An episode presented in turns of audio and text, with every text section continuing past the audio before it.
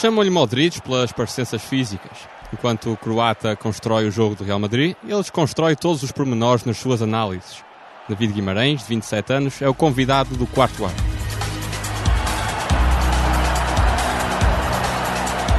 Quarto árbitro.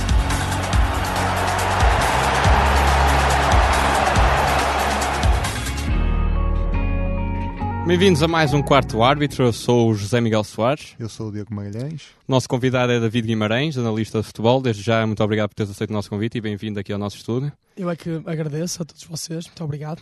Começando então a nossa entrevista. Uh, tens ideia de quando é que começaste a olhar para o futebol, para os jogos, com um olhar mais de analista, mais distanciado daquelas emoções de um adepto?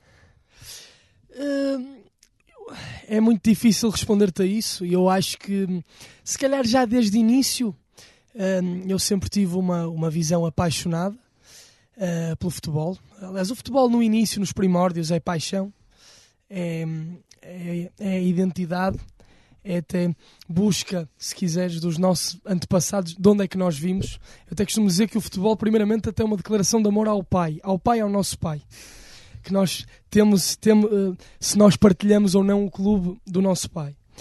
Uh, eu partilho o, meu, o, clube com o meu pai, sou do, sou do Futebol Clube Porto, portanto há essa ligação uh, afetiva à, à família, há ascendência e depois há ascendência familiar e uma ascendência mais lata, cultural, identitária, que tem a ver com a cidade do Porto, com o sítio onde nós nascemos, de onde somos naturais.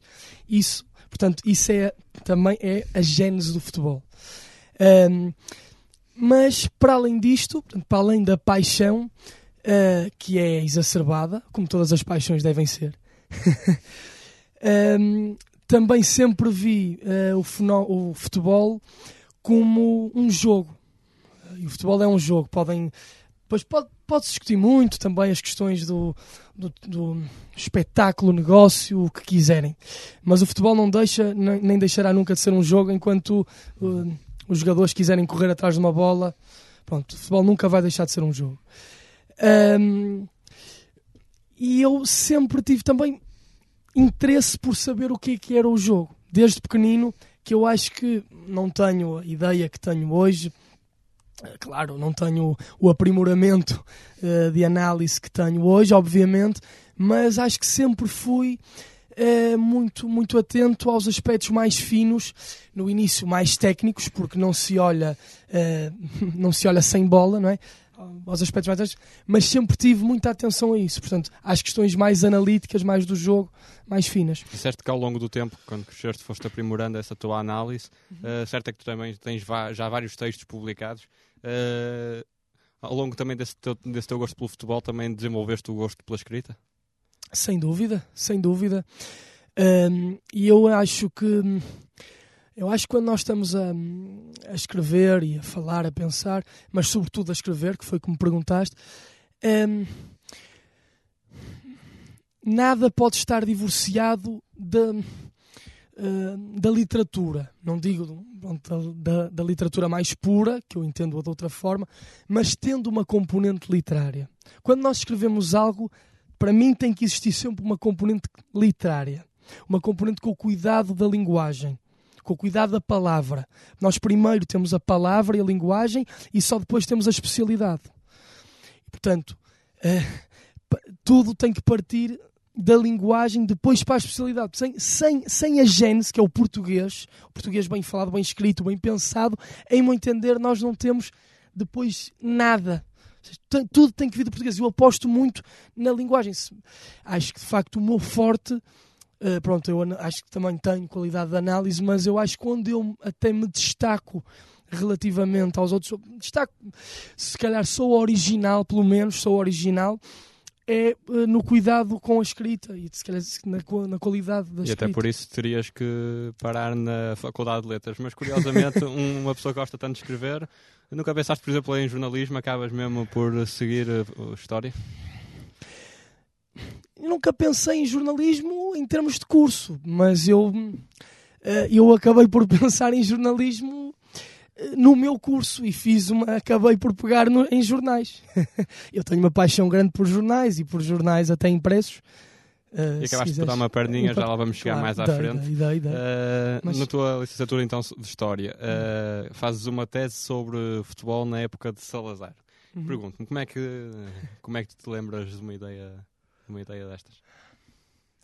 Olha, nem, nem sei, nem sei dizer como é que me lembro. Olha, uh, se calhar apanhei a ideia de algum lado, ela estava a esvoaçar e eu apanhei de algum lado. Não, repare, eu sempre fui, sempre fui um apaixonado pelo estudo das questões, sempre gostei muito de história, pronto, por isso é que fui para a formação e desde pequenino sempre fui um apaixonado por história, vocês todos conhecem o José Hermano Saraiva, uhum. gostava muito dos programas dele em miúdo, via, via os programas todos. E depois outro fenómeno que me interessa, sempre me interessou muito foi, eh, pronto, foram, foi o estudo das, hum, dos regimes ditatoriais, pronto. Uh, sempre tive uma obsessão grande com, com, o Holocausto, com o estudo do Holocausto, também é um tema que eu adoro problematizar e pensar sobre ele. Depois toca, o salazarismo em Portugal toca um bocado, bebe um bocado desse, desse fascismo, desse nazismo também. Portanto, o fascismo italiano, uh, nazismo, salazarismo, franquismo, tudo, tudo, todos esses regimes são semelhantes de alguma forma, obviamente. E a questão também da. Uh, pronto, e, e as questões também, como, como eu sempre fui uma pessoa que dá um grande dá uma importância suprema à liberdade uh, também tenho interesse por estudar aí sim o, antago, o antagónico a isso, os regimes que privam, que estilhaçam a liberdade e se quiseres até o indivíduo não é? E a uh, que conclusões é que chegaste? Pois, em relação a isso, um, a conclusão que eu te posso dizer é que, que eu vos posso dizer, é que uh, mais do que estava, estava algo polarizado também as conclusões sobre isso. Havia quem, quem dissesse que o, que o salazarismo era o ópio do povo, servia como distração do povo, mesmo aqui em Portugal, né? E depois surgiu outra, outra teoria mais recente, outra tese mais recente, que convém, obviamente, ler, de que um, o regime salazarista não se interessou pelo futebol, desprezou o futebol, desprezou, no sentido não se não, não domou, não dominou o futebol. Pronto. Hum, e eu situo-me mais numa. Não, por, não porque me querer, mas pronto, posso dizer algo, inter, algo, algo mais intermédio a isto, que é o futebol não como ópio, não, não como distração, mas o futebol não foi desprezado pelos salazaristas, porque as pessoas têm que entender uma coisa. Depois há muita discussão de, da questão se é um regime totalitário ou, ou totalizante, várias discussões de. Pronto, mas o salazarismo tem pretensões totalitárias, portanto, nada no salazarismo está fora. Nada está fora do salazarismo. Há que perceber, portanto, a, vocaliza a vocação totalizante que assambarca tudo. E o futebol foi a mesma coisa. Eu entendo o futebol não como ópio, mas como um meio de transmissão de ideologias e de forma de enquadramento de massa, de massas. E eu, bom, eu vi isso através dos órgãos de comunicação social. A história faz parte dos seus planos do futuro ou nem por isso? Fazer história do ponto de vista hum, mais formal em, na faculdade, penso. Eu vejo as coisas um, não como compartimentos estanques, digamos assim. O tal, tal chavão da, da transdisciplinaridade que se usa agora uh, é um bom. é um, pode, ser, pode, ser aqui, pode ser aqui emprego. Um, eu não entendo e trabalhando, então voltando também, estou trabalhando um fenómeno que, me entender, é tão complexo e tão abrangente as pessoas desprezam o futebol muitas vezes, mas não, não têm noção da complexidade do fenómeno. O futebol pode esperar pelo futebol de muitas formas. Portanto, eu, eu, eu irei sempre fazer, sempre fazer história, de alguma forma. Ou fazendo uma, como eu vos disse, por exemplo. Um, e até se quiserem, se eu, se eu tiver a pensar, como vos disse há bocado, sobre o Holocausto, podem pensar, isto não interessa nada uh, depois para, para se calhar para uma reflexão de futebol, mas, mas interessa muito. Interessa muito. Uh, quer dizer, uh, interessa porque um, é importante nós termos uma compreensão global sobre as coisas. Se nós, se nós formos curiosos e, e tivermos uma compreensão abrangente, uma visão abrangente de contacto entre várias áreas, sociologia, antropologia, filosofia, história, uh, depois o futebol em si, o técnico-tático, nós estamos mais aptos a compreender um, a compreender o específico. Se compreendemos o amplo, depois estamos muito mais aptos a compreender o específico. E eu tenho agora, e eu posso, por exemplo, através do futebol, também, mas respondendo mais concretamente à tua pergunta, posso fazer, sim, posso fazer trabalhos históricos, pegar em histórias antigas e contar sinto-me apto também para fazer isso. Mas o que me interessa mais é a possibilidade de diálogo e de harmonia que também entre as várias ciências sociais, entre as várias sensibilidades científicas. Uh, e tu usaste a expressão futebol como ópio do povo. Hoje em dia ouve-se também muito essa expressão e de forma um bocado negativa. As pessoas veem futebol. Uh, achas que o futebol deve ser encarado mais como sei lá, uma arte do que propriamente algo que se vê só para se esquecer da, da realidade ou assim? Utilizaste aí um termo muito interessante, arte. Uh, vou, vou pegar nesse teu termo, também já peguei nesse teu termo em textos meus. Uh, o futebol como arte oitava, uma brincadeira, não é? segue o cinema, não é? Uh, o futebol é uma arte. o futebol é uma arte. Não é de uma forma consciente. Uhum. ou seja, o futebol não, não está propriamente para fazer arte, mas o futebol contempla a arte. E uma arte que, se quiserem, até se podemos pensar, hum, uma arte que pode ser uma arte funcional. Que as pessoas dizem, ah, a arte não é funcional. No futebol, a arte pode ser funcional. Um pontapé de bicicleta não é arte? Não pode dar golo? o rival, não, vocês todos aqui se devem lembrar de um golo do rival, domina de peito e marca de bicicleta. Ele está a fazer arte. Está a fazer arte funcional. Não está a fazer propriamente arte consciente porque ele está a jogar a bola. Está, está no jogo. Mas, mas a arte está lá. O uhum. futebol é tudo um pouco, mas tocaste, ainda bem que tu tocaste nessa palavra arte, sem dúvida o futebol é arte. E só, só uma, uma linha, que é, há muitas pessoas que estão no futebol e que até são, são têm alguma instrução, mas aproveitam o futebol para descerem um nível e porque partem de uma premissa também muito perigosa e eu acho muito injusta, porque acham que assim é que, che é que chegam ao povo e acham que o povo está num nível miserável. Uhum. E isso é, uma, isso é horrível, é ridículo e, e é pernicioso. Uhum. E depois os conteúdos depois são muito fracos por causa disso. Aproveitam o futebol para descer o nível. Eu acho não. Aproveitem o futebol e, e o futebol permite-nos isso para subir o nível, para elevar o nível, para agradecer também o próprio futebol, porque o futebol é o desporto do rei, engrandeçam o futebol e engrandeçam tudo o que está à volta. É o que Voltando eu penso. então aqui ao teu percurso que estávamos a falar, uh, Diogo, eh, estávamos a falar, estávamos a falar que, hum, que o David não, não quis seguir o jornalismo, mas é, acaba por ter uma, uma experiência bastante parecida aqui ao lado, não é verdade? Sim, começaste no, no JUP e acreditas que este foi um impulsionador da, da tua aprendizagem? não tenho dúvidas. foi crucial. Um, foi, foi uma amiga, uma amiga minha que era do JUP que me convidou, a vossa, vossa colega, Sara Pereira, menciono-a sempre. Um, pronto, que me falou. Eu estava na biblioteca a trabalhar, a fazer o tal trabalho do salazarismo. Ela, ela foi minha colega em História e depois mudou-se para, para cá, para, para, para Ciências de Comunicação aqui. Um, e pronto, e, e, disse: Olha, acho que ela estava a colaborar com o Jupa em política e sociedade, era editor, e disse: Olha, eu acho que tu eras, um, eras o tipo indicado para, para fazer aqui uma página de desporto. Acho que isso era a tua. E eu. E, eu, e ela disse-me aquilo e eu, aquilo fez todo sentido para mim. Se calhar eu já tinha pensado naquilo, mas olha, surgiu e de facto para mim a experiência no JUP foi, foi extraordinária um, eu acho que no meu primeiro artigo, o primeiro artigo que eu fiz do JUP, uh, revejo-me completamente nele e nos outros depois. E recomendas a todos os alunos universitários, especialmente aqueles que andam em jornalismo, terem este tipo de experiências? Ah, sim, claro. claro. E eu recomendo, sem dúvida. E, e, para mim, então, que não era de jornalismo, um, para mim que não era de jornalismo foi muito importante porque eu fiz os artigos e de facto lendo lendo e pensando nesses artigos que eu lembro-me deles uh, noto que já já tinha já estava já estava de facto a, já estava o meu trabalho já estava até consolidado as minhas ideias é engraçado não, de facto não mudei acho que quase não mudei nada desde os tempos do Jup um, ehm, e, e para mim foi muito importante porque eu depois, para além de escrever, depois fui convidado para ser editor. E, isso foi, e aí já tive uma experiência mesmo de, se quiserem, do que é ser jornalista ou pronto, do que é ser pouquinho tempo, um ou outro número, uh, do que é. Pronto, e fui editor de desporto.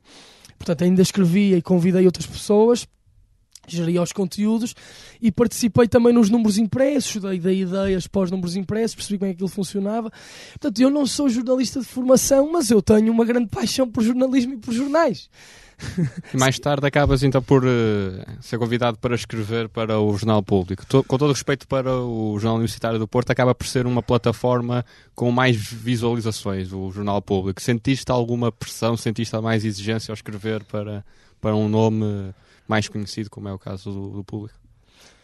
Senti muita pressão, senti muita pressão, sim, quando fui para o público. Mais do que até as visualizações, o público, uh, para mim, sempre foi Uh, até me lembro das pessoas me perguntarem: ah, tu, uh, onde é que, se, se pudesse escrever em algum jornal, qual é que escolhias? A bola, o jogo ou o recorde? Mas, ah, não, eu queria, queria ir para o público. sempre foi o jornal que eu mais, mais gostei. Sempre, sempre li desportivos, obviamente, mas sempre foi o jornal com que eu mais me identifiquei. Um, e, e, sempre quis escrever lá. E, pá, e, claro, senti muita pressão. Eu, eu sou uma pessoa que sente a pressão que depois no Euro uh, acompanhar os jogos com, com, o computador com o computador à frente uh, até vos posso contar uma história engraçada no gol do Éder aquilo era uma pressão grande porque eu tinha que entregar o artigo logo a seguir uhum. né? E cheguei até telefonemas, pá, estamos a fechar. Está aqui a diretora do jornal comigo, a Bárbara Reis, temos que fechar. E eu acabar. Pronto. Pá, no gol do. Por exemplo, no gol do Éder tem piada que eu parti o computador. Estava com o computador no colo. Né? O Éder marca, eu levanto o gol, o computador pá, saltou. Por acaso não ficou inoperacional, consegui acabar o artigo mas fiquei com a tampa aberta. Portanto, até, até em questões mesmo mais concretas, a pressão também é grande. Para além do público, David, também tens outras colaborações online, neste caso como na Bola, o Bola na Rede e o Planeta de Futebol, do conhecido comentador Luís Freitas Lobo. Chegaste a conhecê-lo pessoalmente e também qual, já agora qual é a opinião que tens sobre, sobre o Luís? Sim, conheci isso, isso foi antes. É? Eu, eu neste momento já não colaboro com, com, o público nem com o, nem com o Bola na Rede, isso foi, foi tudo antes. Uhum. Um, sim, mas com o Bola na Rede também foi muito importante, foi, foi pós-JUP, foi pós e hum, foi muito bom porque, por, até por uma questão também prática, eu tive que aderir às redes sociais. Eu não tinha Facebook e eles queriam que os artigos fossem passados. Eu era, pronto, eu nunca gostei muito de, de, nunca tive, nunca fui muito ligado às questões da, agora já sou questões de redes sociais e partilha na internet. Não, hoje te, continuo com algumas lacunas a esse nível, mas e pronto, e também foi importante esse nível porque eles, eles quiseram associar e, a, e era uma coisa que eu não sabia, a importância da, da partilha uh, momentânea, online, e agora hoje não me, não me divorcio nisso. Depois, e, e foi um sítio onde também gostei muito de trabalhar, onde fiz as, fiz as crónicas a seguir aos jogos, fazia uma crónica mais analística, lá está, não tanto jornalística, mas um, fazia entre o jornalístico e o, anali, mas mais analítico, que é o que faço hoje, muito interessante, portanto fiz para além dos artigos próximos do que já fazia no JUP, um, fiz também essas crónicas a seguir ao jogo, que foram muito, muito importantes. O Freitas Lobo conheci-o, um, já o conhecia como admirador dele. Eu era muito miúdo, tinha um pré-adolescente, um adolescente, pré-adolescente, adolescente, jovenzito. Quando via os comentários dele, eu dizia: este tipo que comenta os jogos das Champions, este gajo é, um, este gajo é que percebe é, que ele na altura só fazia as Champions na RTP. Portanto, sempre, sempre gostei muito dele. E, e pronto, e depois acabei por, por o conhecer também num curso de, organizado por um, uma, uma, um grupo de comunicação de Lisboa, Palavras Ditas, que fez um curso aqui. E era o curso dado por ele de comunicação, eram aqueles cursinhos pequeninos, pronto, com as aulas. Pronto, eu depois conheci-o aí, uh, mostrei-lhe o meu trabalho, ele gostou de mim, pronto, e convidou-me para depois para, para gerir, rever e, uh, o planeta, o, rever os artigos dele no planeta de futebol e pronto, e também faz, fazer o trabalho de back-office, que também já sei fazer. Uh, e isso, pronto, foi, foi uma grande honra para mim conhecê-lo, tá, hoje somos amigos, somos bons amigos em termos de trabalho, acho que é técnico-taticamente o melhor. E ele, hum, como eu costumo dizer, ele criou uma escola, hum, em meu entender, que é, ele trouxe a linguagem dos treinadores, se quiseres, a cientificidade hum, do futebol, para a comunicação social. E isso antes dele não existia. Portanto, isso é uma dívida que, que, que eu lhe tenho e que muitos comentadores lhe têm, porque ele é que abriu esse caminho. Muito bem, David. Vamos fazer uma, uma pausa na nossa conversa para irmos à primeira rúbrica, a rúbrica 360 graus, que anda à volta do mundo numa bola de futebol. Nesta edição, Ricardo Ferreira espreita a preparação da Arábia Saudita para o Mundial da Rússia. مهاجم ليستر سيتي اوكازاكي يتلاعب بثنائي محور الدفاع Doze anos depois, a Arábia Saudita está de regresso ao Mundial. Os Falcões Verdes ultrapassaram duas fases na caminhada para a Rússia, onde vão alcançar a quinta participação da sua história. Mas depois do sonho, veio um banho de realidade. Gol! Gol! Genoada! A Genoada! Três selecionadores em menos de três meses espelham a instabilidade fora das quatro linhas. O domínio dos jogadores locais nas convocatórias escreve o resto de uma história destinada a terminar atrás de Rússia, Egito e Uruguai. Com o aproximar da competição, o país do Médio Oriente está a precaver-se de uma maneira inusitada. O governo pagou para colocar atletas a ganhar experiência em clubes espanhóis.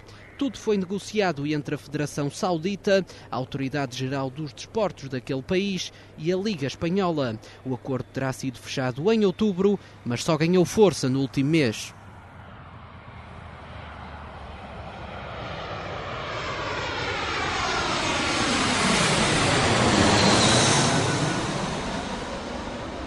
No mercado de inverno chegaram novos jogadores sauditas ao futebol espanhol.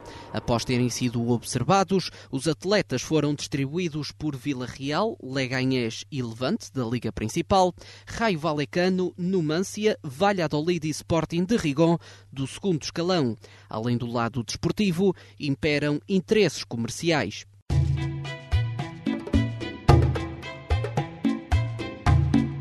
Os clubes espanhóis podem receber 5 milhões de euros, ainda que não estejam obrigados a utilizar os atletas.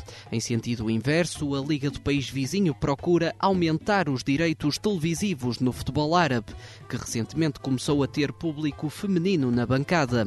As reações foram imediatas. A Associação de Jogadores de Espanha coloca entraves à formação. Os advogados da Federação ameaçam interpor um processo na FIFA e a crítica generalizada continua a arrepiar-se com as relações políticas entre os dois países. É certo que nem todos os atletas estão com viagens marcadas para a Rússia, mas de falta de ousadia não se pode queixar Juan António Pizzi, o homem que deixou o Chile de fora do Mundial. Voltamos então à nossa conversa em estúdio. David, mais recentemente eh, abraçaste também o mundo do, do audiovisual, com destaque para o comentário no Porto Canal e na, e na Rádio Portuense. Começando pelo, pelo Porto Canal. Foi difícil a adaptação à televisão e a seres observado, em, vez de apenas as pessoas lerem os teus textos, seres também observado a tua figura na, na, no ecrã? Foi, toca outra vez, foi bastante angustiante, uh, sempre, principalmente os primeiros, os primeiros programas. Um, e depois também no final da época por, por, outros, por outros motivos. Um, é uma pressão maior é uma exposição maior. Um, mas eu eu, eu se posso dizer as coisas assim eu nem não me não tive propriamente um não adotei propriamente um livro de estilo. Eu era isso que eu te ia lá, perguntar, se mudaste sim. de alguma forma a tua maneira de ver os jogos ao passar do, do simples, da escrita para também o teres que falar em direto. Mudaste a uma, a uma estratégia, mudaste a uma forma de ver e analisar? Ai, do ponto de vista da análise, não, não, não. Isso fiz, fiz exatamente, exatamente a mesma forma de, de análise. A, a comunicação é que oral é diferente da, da escrita, de facto, sem dúvida. Um, eu talvez ainda hoje um, talvez procuro muito a palavra perfeita e às vezes isso em, em audiovisual tem que sair algo mais rápido, mais, mais arrevesado, se permitem dizer Na assim. ponta da língua, como se costuma dizer. Exatamente. Um, porque ainda pronto, tenho ainda essa escola da escrita, a minha base é sempre a escrita e acho que é onde eu consigo consumar uh, uh, melhor o meu pensamento e as minhas ideias. Um, no audiovisual, de facto, muito diferente, mas era como, como vos estava a dizer aqui em off, é o que dá mais pica. o audiovisual. e, fazendo o e fazendo mesmo os programas de estúdio, mesmo televisão, a imagem, porque ali, eh, digamos assim, somos, apesar de estamos a falar do jogo, mas o programa, nós somos a centralidade do programa. O programa é feito uh, em nosso torno, é? à nossa volta. E, e isso é, para mim foi, foi fascinante, foi, foi uma, uma experiência fascinante, mas eu até vos posso dizer, nem, nem sequer tinha grande postura em termos audiovisuais, eh, como vocês também estão a ver aqui, eu esbracejo muito, olho muito para o teto porque estou a pensar, olho para cima, eu, eu fazia isso na televisão, eu fiquei a dizer, assim, não podes olhar para cima, eu sempre, sempre estive um bocado Uh, nunca me interessou isso, sempre, portanto, gostavas de dizer, nunca, nunca propriamente me adaptei. Falei, como, como sou naturalmente, como falo, uh, no, como falo com. Claro que, claro que tenho cuidado, aí sim, em termos de linguagem, muito cuidado e pensamento mais rico, mas em termos de forma, não adaptei nada. e que bom você que faz esta tua experiência. É uma experiência muito boa, muito enriquecedora. Eu já, neste momento também já não estou a colaborar com o Porto Canal, mas gostei, gostei muito da, da colaboração que fiz lá. Levei, eh, levei para lá, digamos assim, mesmo a análise às equipes contrárias e, e, depois os programas a seguir aos jogos, também muito interessantes, com rescaldo, aquele estado de espírito depois do jogo, mais, mais feliz, mais triste, mais cansado, com a voz rouca. Uh, ver os lances de arbitragem, que também é muito interessante comentar sobre arbitragem uh, bom comentário de arbitragem, o bom comentário, uh, porque se perceber de arbitragem também se percebe muito sobre o jogo, percebe-se muito sobre o movimento, sobre uh, também os aspectos finos. Uh, não é fácil ver, ver lances de, de arbitragem. Achas, achas que os comentadores desportivos atualmente têm uma boa visão da arbitragem? Conseguem comentar bem? Há muitos que não, há muitos que não. Onde é que está o segredo para ti? Numa boa, um bom comentário de arbitragem, como referiste? Tens que ter tens, tem que se ter uma análise muito detalhada, ir muito ao pormenor. Uh, ver para além da ver, uh, ver para além da, da, da, percepção. Às vezes dá a ideia de uma coisa, mas depois temos que ver, ver se e afinal não é. Há sempre uma verdade, lá está, há sempre uma verdade do lance. O importante é uma pessoa chegar a essa, essa mesma verdade do lance, mas é muito difícil. Mas o segredo é ver com muita minúcia e ver com, com liberdade, com a, com a liberdade, pensar, mas isso é para tudo, pensar pela nossa cabeça e mesmo que esteja tudo a dizer que se calhar ah, é penalti, porque isto, tentar sempre ver mesmo bem, porque às vezes os, os discursos hegemónicos e a opinião hegemónica também pode estar errado. Entretanto, chegamos ao teu desafio atual, que é a Rádio Portuense. Como é que surgiu essa oportunidade? Eh, foi, foi por, por conheci num, num jantar um, um, dos diretores gerais, que é o meu, meu, meu parceirão na Rádio Portuense, o Luigi Mesquita. Uh, e ele disse: Ah, um destes dias ainda te levo a fazer um, um, um comentário. Ah, claro, quando quiseres. Pronto, passaram uns meses e eu em abril, foi de, em abril do ano passado, num jogo Porto Belenenses, foi o meu primeiro jogo lá, fiz com ele. Fiz o primeiro jogo e pronto, e a partir daí ficámos sempre. Ele, tivemos logo uma muito boa interação. Claro que agora olho para esse primeiro relato e olho para estes atuais, já noto uma evolução bastante grande em mim. O, o Luís já estava mais carburado, já fazia relatos há, não há muito tempo, mas já estava carburado. Um, e, ou seja, eu, eu próprio, a minha evolução nesse sentido, do comentário in loco e a minha interação com ele já está melhor, mas a coisa correu logo muito bem, portanto, depois a partir daí passei sempre a ir eu. Com o projeto Rádio Portuense. Rádio Portuense, exatamente. É um projeto que pode crescer? é um projeto que pode crescer, é um projeto que eu estou a tentar fazer crescer uh, e é um projeto que eu acho que vai crescer e sustentar-se e cimentar-se. Uhum. Um, se me permitem falar um bocado sobre ele, Uh, e pegando também num raciocínio que fiz há pouco, a tal paixão harmonizada com a razão, nós no nosso comentário temos isso. Nós somos um, um, fazemos um relato, um relato portista, que eu é como costumo dizer, com a, uh, que é, uh, acho que é uma estupidez completa os comentadores em Portugal uh, não poderem assumir o seu clube, não dizerem que têm clube, até podem não dizer, mas quer dizer, como se. Eu, eu costumo dizer isto, quer dizer, um, e permitam-me ser um bocado agora provocador, mas, quer dizer, um, um comentador sem clube é como um sexólogo ser dizer que é eunuco. Uh, quer dizer, é uma estupidez completa. É normal que os comentadores tenham uma paixão clubística. Os comentadores de futebol. Há, algo da normal aqui? Não. É, é de uma hipocrisia tremenda. Tremenda. Quando nós temos uma, uma sociedade dominada muitas vezes uh, por, por poderes instituídos, o que vocês quiserem, económicos, políticos, toda a gente sabe quais são, mas o comentador de futebol não pode ter clube. Pronto, e eu partindo, portanto, partindo aqui, eu sou do Futebol Clube do Porto, sempre fui adepto do Futebol Clube do Porto, e não foi por isso que eu no público, quando fiz artigos do público, os únicos clubes que me insultaram de ser do Benfica e do Sporting, de estar controlado pela comunicação do Benfica e de, ser um, e de fazer artigos que nem no jornal do Sporting entravam, tão fanáticos que eram, simplesmente porque isto era, era escrito, né? simplesmente porque eu fazia, em meu entender, e acho que fiz um bom trabalho no público, correto, uma boas anos, porque o Sporting e o Benfica nessa época praticaram bom futebol, foi na época do Jesus, primeiro ano do Jesus e do Vitória, estavam a jogar os dois bom futebol, e eu, e eu sempre fui portista, não, não, não deixei de ser portista. Pegando Portanto, nessa hipocrisia que tu falas, uh, concordas que, que, às vezes existem comentadores que tanto tentam passar, passar uh, um, uma, uma, neutralidade a nível clubístico que às vezes acabam por uh, fazer pior figura do que se tivessem assumido uma posição ao início. Sim, mas pegando o teu raciocínio, eu, eu pergunto: a, a verdadeira neutralidade existe? Isto depois já, já nos leva para outros, uh, para outros caminhos. Nós, nós, todos nós temos uma parte afetiva que colocamos em algo.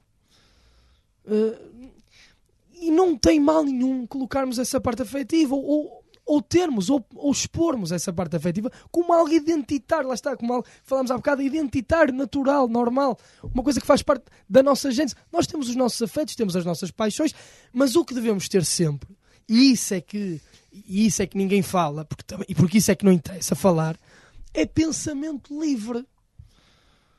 Livre, pensamento livre. Mas isso é que, isso é, que é o mais importante. Nós na Rádio Portuense fazemos um comentário portista, com, temos paixão, né, que, que eu dou e o meu colega Luigi dá. Temos uma linguagem mais uh, popular, mais o Luigi e eu mais um pouco mais, mais, mais erudita, se podemos falar assim, mas fica harmonizado, fica, não fica parvo, fica uma coisa interessante e harmonizada, dia, dialoga decentemente. E, e pronto, e, e, depois temos a parte racional, porque os meus comentários eu explico o jogo como, como sempre fiz até aqui, nunca mudei, eh, nunca mudei o meu, eh, a minha forma de explicar o jogo, temos uma, uma parte racional e depois temos, não é? Temos, temos também o respeito para com os adversários. Os nossos comentários são respeitosos, nós não, não fazemos um comentário extremamente respeitoso, educado até uh, temos depois a interação com o público em tempo real, que é uma coisa muito importante que eu digo já que eu acho que é, uh, ainda não é feito e eu acho que vão. Tem os direitos no Facebook, não é? Sim.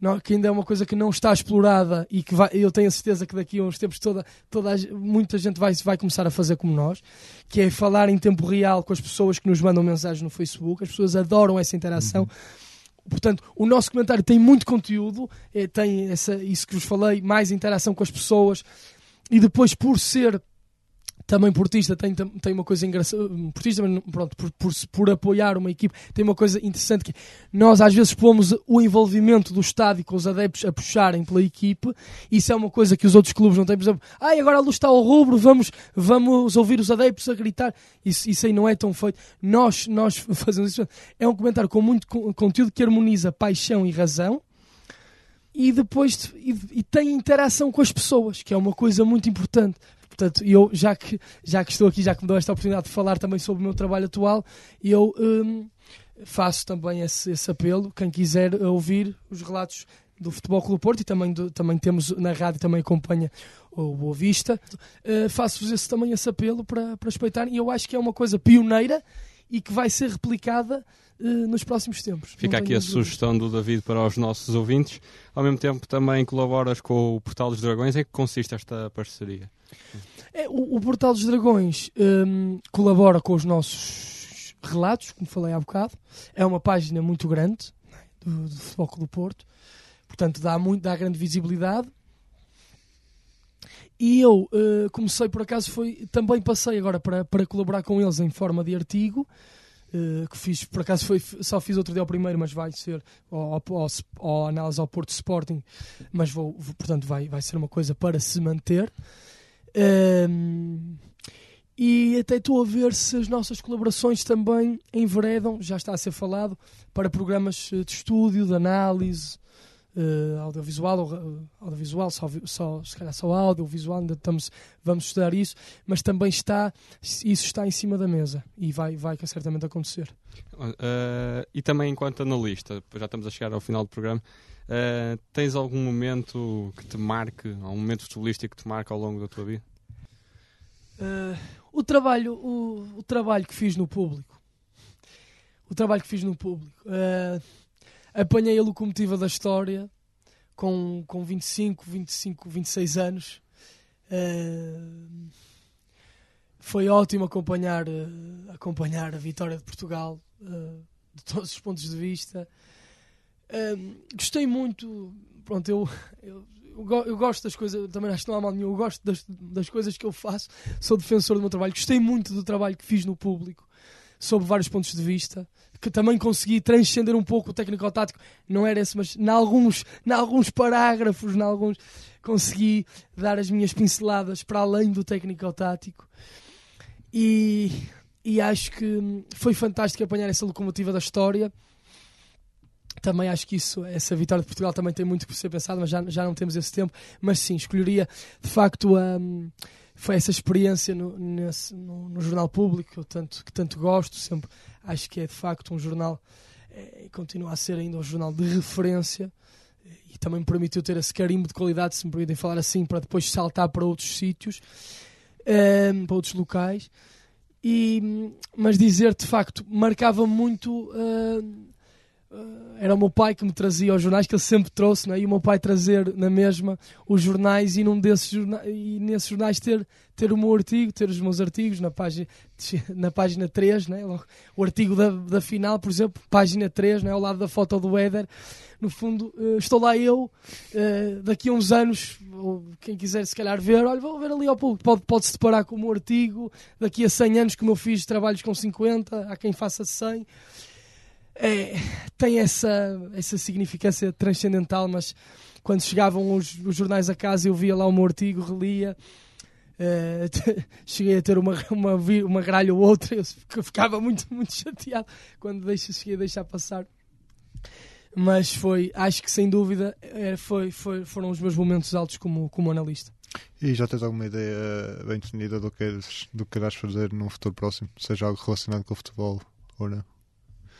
Sim, já. Eh, já tenho bastantes ideias.